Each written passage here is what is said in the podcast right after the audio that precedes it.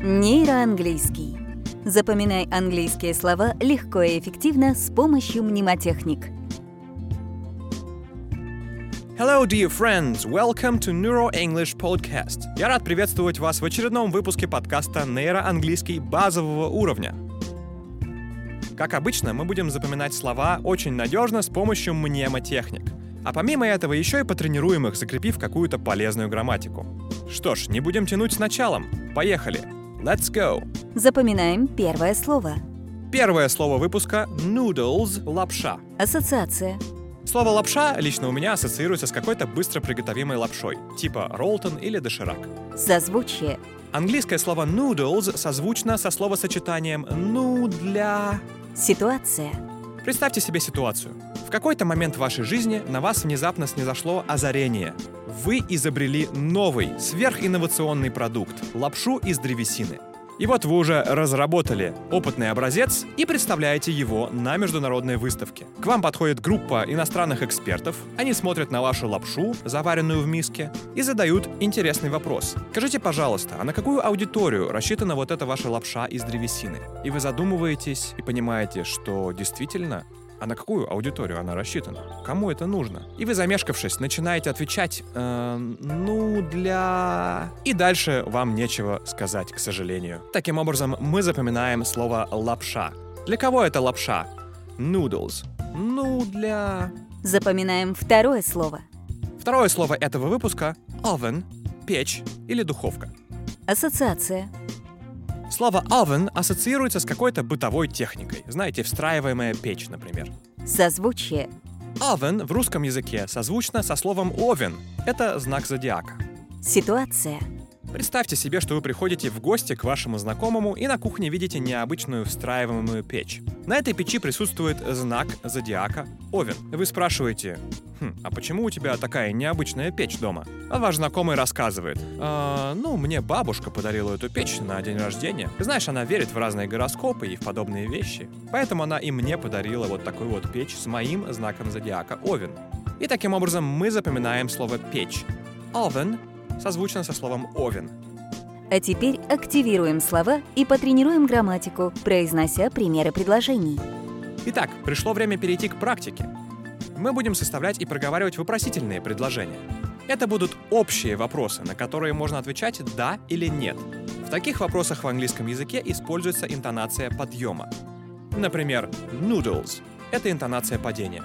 Noodles — вот это вот подъем. Его мы и будем тренировать. Первый пример. Первый пример со словом noodles звучит следующим образом. У вас есть быстро приготовимая лапша? Do you have instant noodles?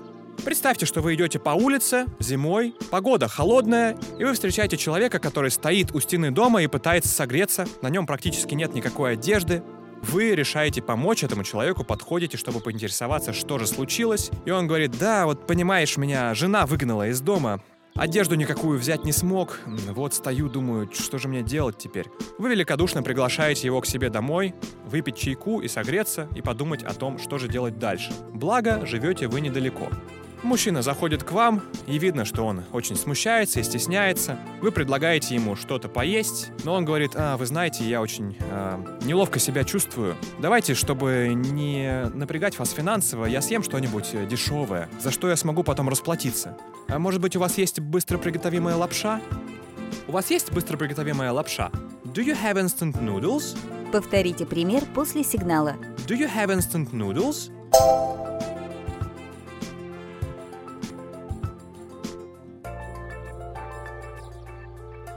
Второй пример. Второй пример со словом noodles звучит так. Вы готовите лапшу? Are you cooking noodles? Представьте, что вы присутствуете на кулинарном мастер-классе. Вам показывают приготовление нескольких блюд, и вы повторяете за преподавателем. Последнее блюдо — это сюрприз. Преподаватель говорит, «Итак, сейчас вы должны угадать, что же я буду готовить у вас на глазах.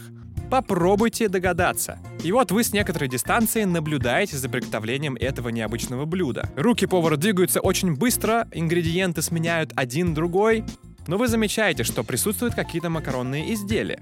И вот догадка появляется у вас в голове, и вы выкрикиваете самым первым. Вы готовите лапшу? Are you cooking noodles? Повторите пример после сигнала. Are you cooking noodles?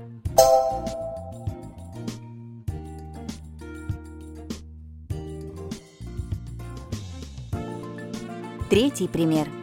Пример номер три, в котором мы будем повторять слово oven, звучит так. Should I cook it in an oven? Представьте, что вы пришли на фермерский рынок. Среди товаров вы замечаете и необычные вещи, которые до этого никогда не пробовали.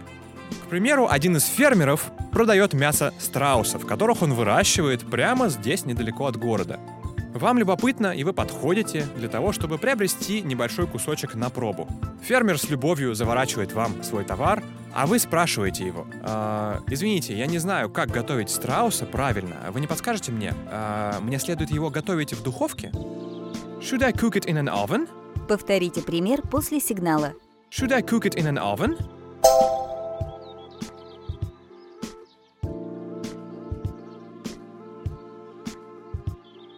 Четвертый пример. В четвертом примере мы также повторяем слово oven. Звучит он так. У этой печи есть гриль? Does this oven have a grill? Представьте, что вы решили преподнести какой-то подарок своим родственникам. Вы знаете, что лучший подарок это что-то полезное, например, что-то для кухни. Но так как праздник очень серьезный, вы решили, что бюджет должен быть также немалым. Вы приходите в магазин бытовой техники и выбираете печь для своих родственников.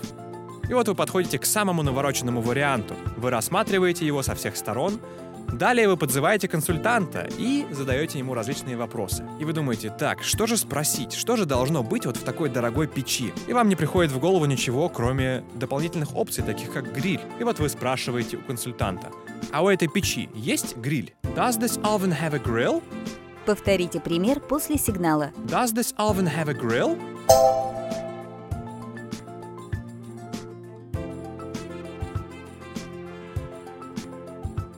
Пятый пример. В последнем пятом примере мы объединяем слова noodles и oven. Звучит он так.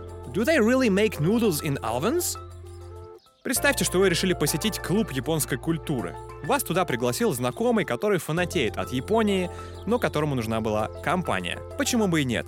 Вы присоединяетесь, и вот в клубе вам показывают различные интересные документальные фильмы про культуру Японии, да и про быт японского народа. В одном из роликов показан способ приготовления традиционной японской лапши. И кое-что в нем вас очень удивляет. А именно, тот факт, что они готовят лапшу в печи. Вы действительно никогда не задумывались о том, как готовится подобная лапша. И вот вы с удивлением спрашиваете вслух. Они действительно готовят лапшу в печах? Do they really make noodles in ovens? Повторите пример после сигнала. Do they really make noodles in ovens?